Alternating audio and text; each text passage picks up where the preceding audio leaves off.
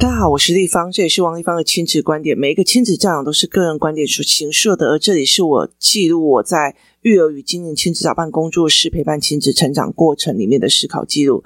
如果你有任何的疑问想跟我接洽，可以私讯我的粉丝专业超级富有的幸福幸运点，Antonia 王丽芳教养同好会，或加入王丽芳亲子观点来社群，跟许多的父母一起聊天互动哦。那接下来讲另外一件事情哦，就是所谓的语言的技巧。语言的技巧是让我觉得呃非常非常有趣的一件事情哦。那有时候我常常会在想这一件事情，其实要怎么教？我曾经讲过，有一次其实呃我进入立法院之后，那我在看很多的语言技巧，其实是非常非常有趣的哦。例如说，呃，我的老板娘她说肚子饿了，她就跟我讲说：“哎，丽芳啊。”去帮我买吃的，好，那我就会说，哦，好，那那个，呃，请问夫人你想吃什么？这样子，然后他就会在那边想半天，这样子，然后后来就是这个老板娘她很喜欢很喜欢的御用的助理回来了，那她用很高薪的价钱再把这个助理请回来，那个时候我真心觉得我什么东西都输他。后来他去做到一个所谓国营产业的公关哦，那我后来就觉得我什么东西都输他，为什么？因为他几乎所有的东西都让你觉得很佩服。例如说，今天如果立法院开会开到比较晚，那他就会讲说：“哦，委员你辛苦了，我觉得你那么辛苦，应该吃一下阿姨的鲍鱼跟那个鱼翅羹哦，还有那个燕窝，我去帮你买好吗？”然后于是他就说：“好，我真的好辛苦哦。”于是他就真的去买鱼翅跟鲍鱼回来吃。然后我那时候我就有点。傻眼，你知道吗？我就觉得，嗯，怎么是这样子的？那我是说，你要吃什么？跟你好辛苦，这么辛苦要补补，然后就去买了那个鱼翅羹或干嘛这样子哦。所以他其实，在很多的过程里面，去让他们，去让这个老板去看到，我真的好辛苦哦，我的辛苦有被你看见。跟你要吃什么，他要还要自己想这件事是不一样哦。然后后来他就跟我讲说，如果老板说，哎，我好想吃那个什么，呃，我们那时候有一间那种那个黑美人前面的那家卤味，然后就是他想吃，他指定的，他现在欲望想要吃这一块，那我们就会马上去帮他买。那如果他没有，那你就要去用他的心情。来跟他讲哦，我觉得你最近蛮辛苦的，这样子好了，那个喜来登的那个鸡汤啊，最近才刚新出来，我觉得那个可以补补你的气，那我去帮你买一盅好吗？所以其实后来我在他的呃过程里面学到了非常非常多的这一件事情哦。其实，在很多的过程里面，我那时候才会立同样一句话。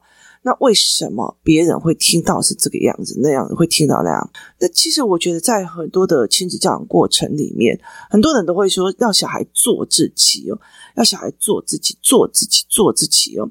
所以其实很多时候，那你觉得怎样？你心情怎样？你感觉？后来到最后，我觉得台湾人把小孩要会思考跟小孩要会做自己这件事情变成等同感官，意思说。你喜欢什么？你不喜欢什么？你什么样有的没有的哦。可是做自己这件事情是思维自由，是思维你怎么想的？为什么你会做这样的决策？好，那你经过深思熟虑之后，我尊重你的深思熟虑哦。所以，其实真正的自由是思维上的自由，而不是做自己那个感官上的时候，做自己是思维上的自由。所以其实这两个东西是不能搞混的。所以我前几天有看到一个 slogan，好像一本书的名字说：“好了，别做自己了，我们来做个人吧。”你了解那意思吗？就是这个人怎么可以拒绝我？他怎么可以不教我的小孩？他怎么可以怎样？好，那他的儿子就他怎么可以拒绝我？他怎么可以拒绝我？就杀了那个女生。好，你可以做个人吗？别人有没有拒绝权？就是。在做个人的前提之下，别人有没有拒绝权？我有没有拒绝权？那个拒绝你儿子的人有没有拒绝权？他有拒绝权，请做一个人，尊重一个人的拒绝权。所以，其实，在很多的事情里面，你有没有办法去想这件事情？你有没有办法去尊重别人自由权哦？所以，其实他。一个概念是在于是你的语汇里面是把别人当成人在对待哦。所以，例如说，嗯，我今天会觉得说，好。这一个孩子，我知道你妈妈有遇到什么样的挫折，有遇到什么样的困难，有遇到什么样的东西。可是你的孩子，你的孩子，他并不需要背着妈妈的原生罪去生活着，所以我必须还是以孩子为思维，是说好。今天你就算他们夫妻离婚了，可是这个孩子行为他动作去打人干嘛？我不能说哦，因为他是单亲家庭的小孩，所以我们要同情他、包容他，不是，而是我真的要教他用他的方式，他能理解的方式，去让他懂，这样子你的人生会付出非常非常多的代价。所以，其实，在很多的过程里面，它是一个思维哦。那你怎么去展用你的思维意识？你怎么去做你的思维意识？它是一件非常非常有趣的事情哦。那你话怎么去转换的再讲，是一件很重要的事。所以我常常会跟很多的孩子讲，如果这个时候换一个方式讲，怎么样？例如说，呃，我的女儿就是拿着一个东西说：“哦，谢谢你的好意。”例如说，别人给她东西，谢谢你的好意，但是我不需要这个东西，叫做换一个，我不喜欢，你干嘛拿给我？这两个是替代性的语言哦，然后是一个替代性的方式哦，所以其实像像我女儿，就是呃，我昨天好了，就是我昨天双手然后拿着东西，就是我走进来我女儿的房间里面，拿了两个东西，就是杯子跟呃水瓶，然后要出去，于是我的水就没有带上，然后我女儿就说：“妈妈关门呐！”然后我就说：“好。”然后。于是我就先去把我的东西放下。他说：“妈妈，我就跟她讲说，你也要等我先放下东西，我才有手回来关门啊。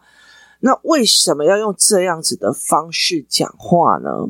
然后他就跟我讲说：“哦，抱歉，我就是很担心，呃，就是冷气出去，那我没有意识到你双手都拿了东西，妈妈抱歉，我没有看到。”说：“OK，就是。”其实那个东西是怎么下台阶，怎么再换一个方式讲，就是怎么换一个方式讲，怎么换一个方式去做，这是一个非常重要的思维模式哦。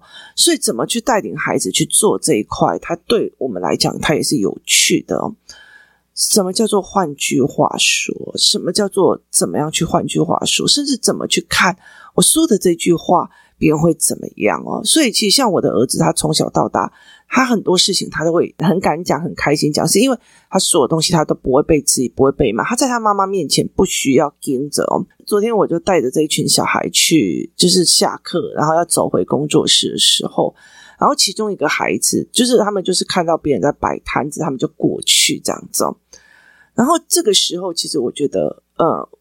这两个是五年级的，那我儿子是四年级的，然后他们沿路就会看商品哦。那其实对我儿子来讲，我们都会去看说，哎，这个卖的商品是什么，使用的东西是什么？哈，例如说，呃，在那边唱民歌的那一个人，他没唱他会有钱吗？没有，他的商品是他的声音，是他的歌声，所以当他没唱，他没有钱。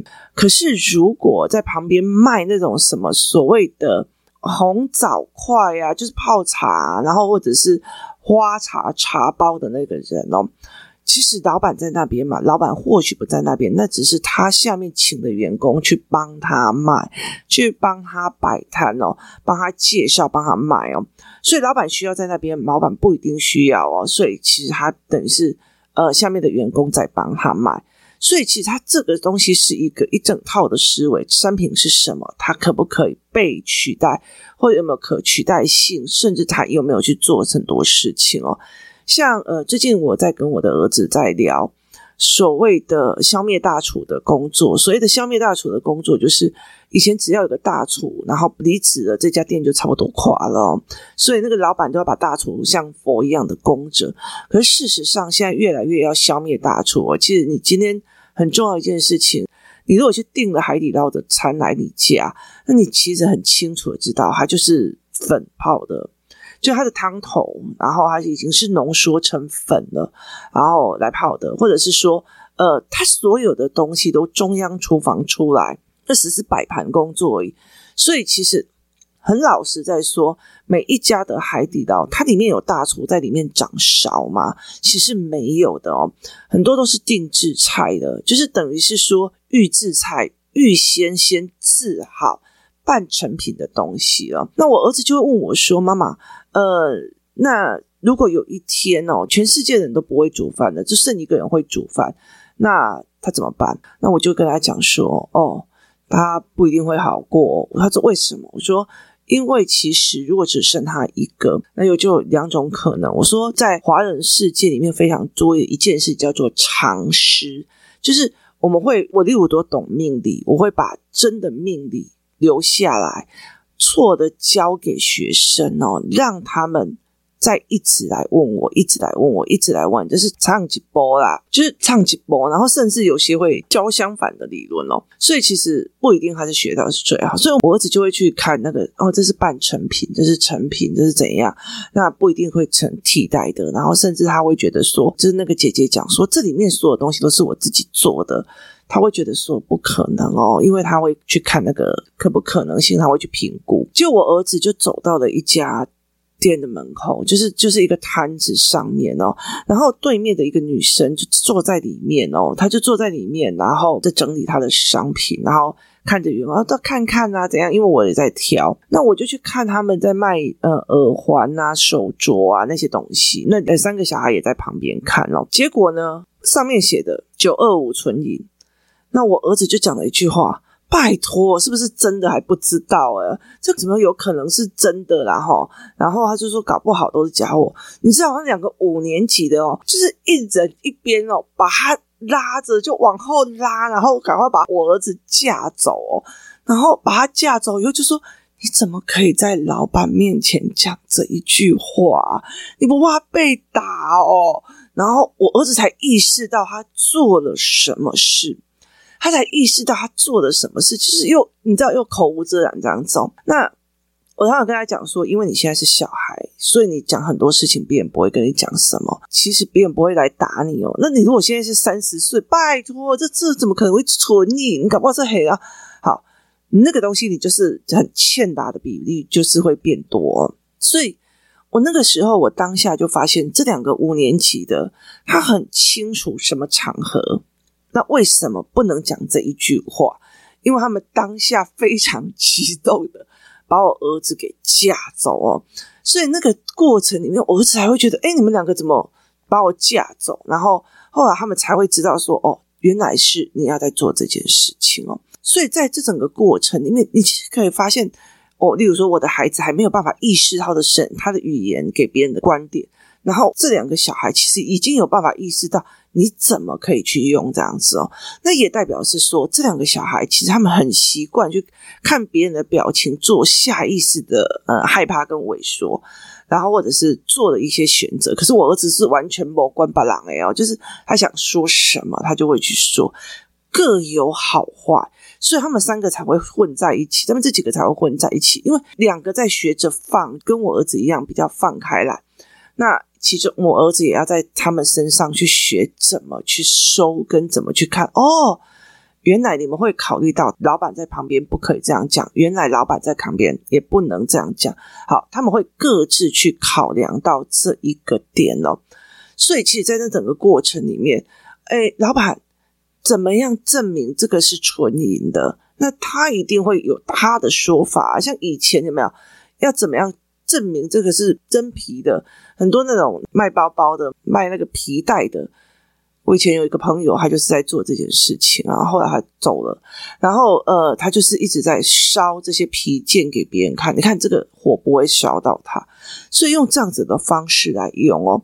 所以包括说，哎，有些人在讲说你这个金子是假的哦，然后用打火机去烧，然后你看，你看，你看，就变成这样。可是事实上不是哦，它的那个呃热的燃度就是要更高，然后它才可以真正的判别它是不是真金纯银哦。所以在这整个过程里面，它是一个非常有趣的，就是我发现的这两个五年级的孩子，他已经可以理解到，在这个场合里，你不能讲这种话。而我儿子没有意识到这一点哦，所以后来其实我们在聊这件事情的时候，我们觉得蛮有趣的。然后到了其中一家店的时候，就是一个摊位的时候，我就觉得他的耳环非常非常的可爱。然后有些耳环它其实就是耳骨夹或者是夹式的耳环这样子哦。然后我就觉得蛮可爱，就我就一问价钱哦，就是你知道一副耳环就四五百块这样。那我就会觉得说没有必要，因为我那时候其实我自己不戴耳环。那我会觉得说，诶，那我知道，就是高中生他们都会常常这样子，非常很想要自己戴耳环啊，戴什么有的没有的。那因为我们知道，就是耳环批发的结构嘛，所以我就觉得，哦，这价钱我不行哦，一个要五百块啊。我本来是想要让，就是让我女儿玩玩这样。那我就没有讲话，我就再把它放回去这样子。那我儿子就跟我讲说：“妈妈，你不是很喜欢吗？”那我就我就问一下老板娘说：“请问你们这个摊子，就是这流动摊贩的活动到哪时候？”他就说：“哦，到星期几这样子。”我就说：“哦，好。”然后就我要走的时候，我的儿子就说：“妈妈，你不是很喜欢吗？那你要不要买呀？”然后我就跟他讲说，我下一次再带姐姐来的时候陪她看哦。然后于是我就离开了。晚上的时候，我就问他说：“哎，弟弟，我为什么不买那个耳环呢？”然后他就跟我讲说：“因为你要带姐姐去看啊。”然后我就看着他说：“呃，你知道啊，就是这个东西呀。那如果在网络上跟哪些地方看，我就告诉他所有的价差，然后去查那个行情价。”查完以后，他就说：“哦，这样子他蛮蛮贵的。但是因为艺术品这种东西，其实很难去直接定位说它真的好不好。有时候你拍出来的照片很美，实际上是不是很美不一定。所以其实这个东西有时候是不太能够直接这样用定价，不像那种呃，例如说。”那个私募一周的那个价钱哦，萨巴鱼加嘛几斤瓜子，这样一斤多少？其实你就可以查到行情价跟所谓的大批发价钱哦。所以其实它其实是很快算出来。可是像耳环啊、首饰啊、衣服，就是。真的有时候是虽然画给啊，那后来呢，我儿子就看一看，就说哇，真的蛮贵的哦。然后我就说，所以我跟他讲说，我要再带我女儿过去看是怎样。他忽然恍然大悟说，哦，没有，你没有要去了，就是你没有要带姐姐去，是因为你觉得这个东西算蛮贵的。我说对，所以其实我就跟他讲，没有，我们不买，跟我我再带我女儿来自己挑。这个两个东西，其实或许我还会带我女儿过去，但是我会跟她讲哦，这个价钱一个多少钱，一个多少钱。那我回来的时候就跟我女儿讲，我女儿就说：“哈，一个就是单边耳环，单边耳骨的耳环，就是夹式的这样，要四百九。”然后就说：“妈妈，那西门町那边不是更便宜吗？那你在那个虾皮买的那些，不是你买了一堆都还没有到四百这样子哦？”就是给小女生，她们那时候互相做生日或送来送去，你知道，小女生只要在厕所戴一下耳环，然后五秒钟，她们就很开心这样子，她们也不会带出去哦。就是我女儿她们不会带出去，所以我有买一些让他们像国中生，他们有时候生日的时候会想要去帮同学买生日礼物啊，干嘛？那我就会去准备一些所谓的小朋友的，就是青少年的礼品。然后，至至少少，其实就是他们在忙哦，就不要再去那边挑。现在我觉得现在很少买到很好的礼品哦，所以我就会让他去做这件事情哦。有时候会小音乐盒啊，或者是什么很特色的书签或干嘛，我就会买。然后有一段时间我会买比较多的耳环，就是比较小清新的耳环这样子哦，就是给他。然后我女儿就看了那个价钱，她说：“妈，就算我去，我也不会买哦。”所以其实那个东西是不是你真的，就是你真的是说你真的要做吗？所以就是有一天我们在看一个影片，然后有一个女生她就去百货公司啊，然后在挑衣服的时候就说：“哎，这件洋装多少钱啊？”然后那个人就跟她讲说：“这件洋装哦，这件洋装很漂亮啊，这件洋装四千五。”她就说：“哦，四千五哦。”然后这时候她老公就在旁边看嘛，然后她就跟她讲说：“哦。”四千问，请问有没有屎黄色？他说没有，没有这个颜色。哦，那有没有灰黑色？就是有点灰，又有点黑，又有点灰，又有点黑的颜色。他说哦，不好意思，没有。他说：“哦，抱歉，那我就不要买了。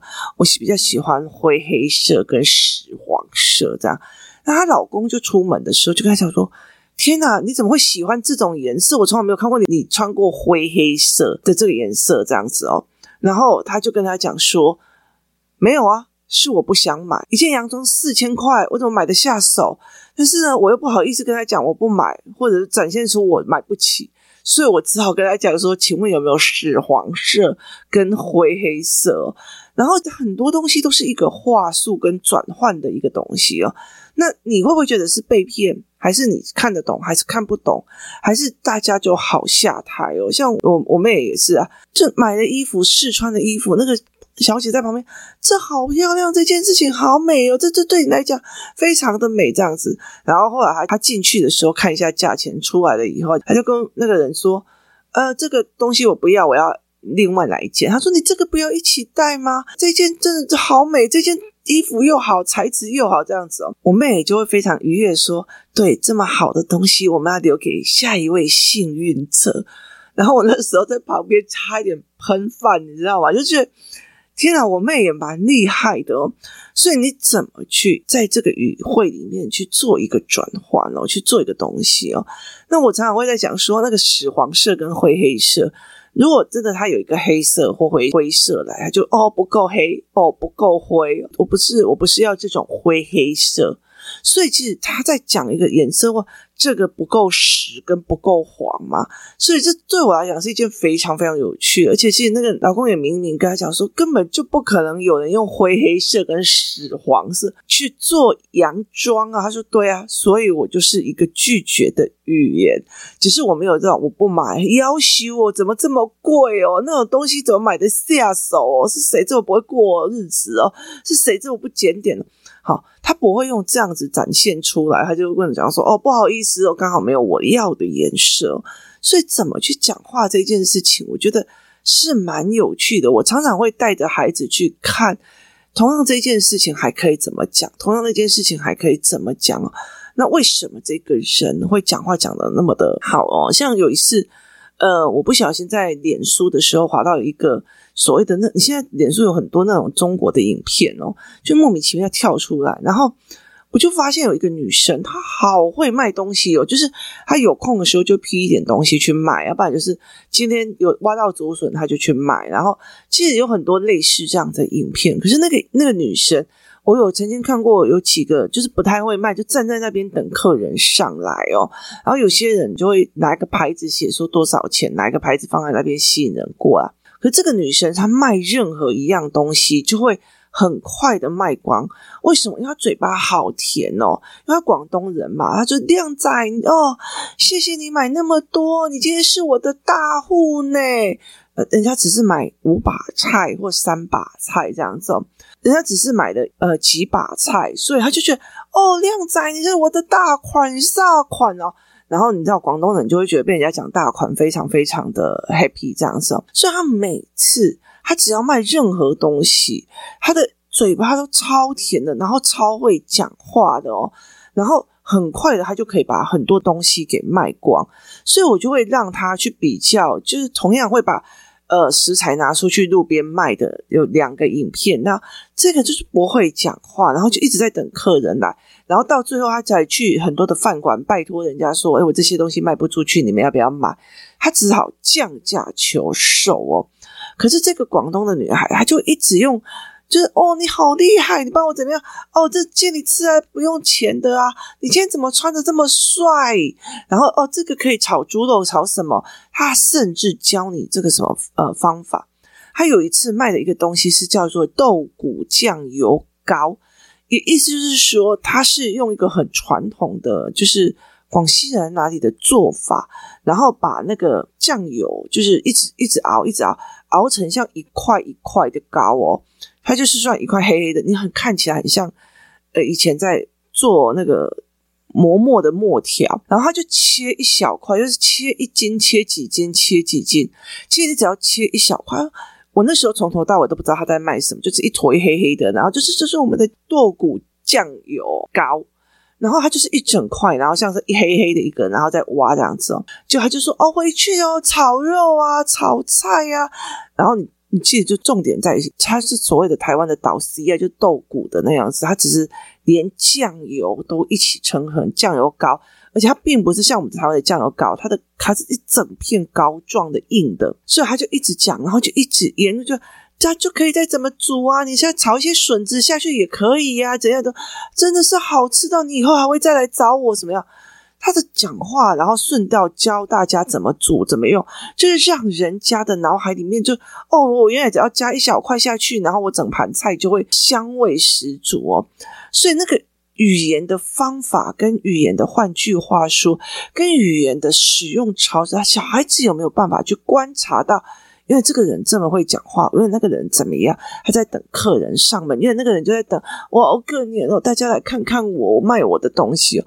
就每一个东西都有不一样的点去吸引你注意，他会很快的赚到钱，他会很快的把东西卖走，跟那种很慢的，其实差别在于是。讲话的方式而已哦，所以讲话用什么样的东西讲话，小孩子可不可以先从大鸣大放以后来，慢慢的借由这些观察去修正，而不是借由被骂而闭嘴。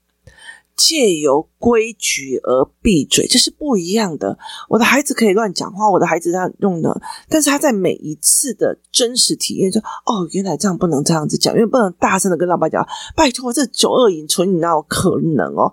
然后他不能这样子说，然后妈妈，这个怎么可能会有十块钱的面包？面粉的价钱都不止这个样子，他这个东西里面已经添加了一些乱七八糟的东西。那你可以在老板面前讲吗？你不行哦。所以这很多的概念是要他越来越多的经验去哦，原来这个会怎样，原来这个就会怎样，而不是在每次被骂的时候产生了一种寒蝉效应。跟我本来都可以大名大放，我可以讲，我的思维是自由的，我的语言是自由的，但是我借由观察跟经验，慢慢的学到了，原来收放是一种。艺术跟思考模式，这两种是不一样的程度。趁孩子小孩的时候，当他语言很强的时候，让他自由的语言吧。那我们借由这些所有的，包括他出去外面讲的一个话，然后我们重新调整，或者是在他们看影片或什么样的去看那个人怎么讲话的。这个人怎么说的？去做一次一次的思维，让孩子可以慢慢的清楚我们到底在说什么，而慢慢的去调整。就好像现在我在跟大家讲我以前做过的什么事干嘛，这也就是我们那时候的经验而产生的思维而产生的逻辑，然后借由这些事情经验值。我跟你讲我的经验值，所以我产生了什么思维，而我做了什么样的行为，修正是一样的，请给孩子这样子的机会。今天谢谢大家收听，我们明天见。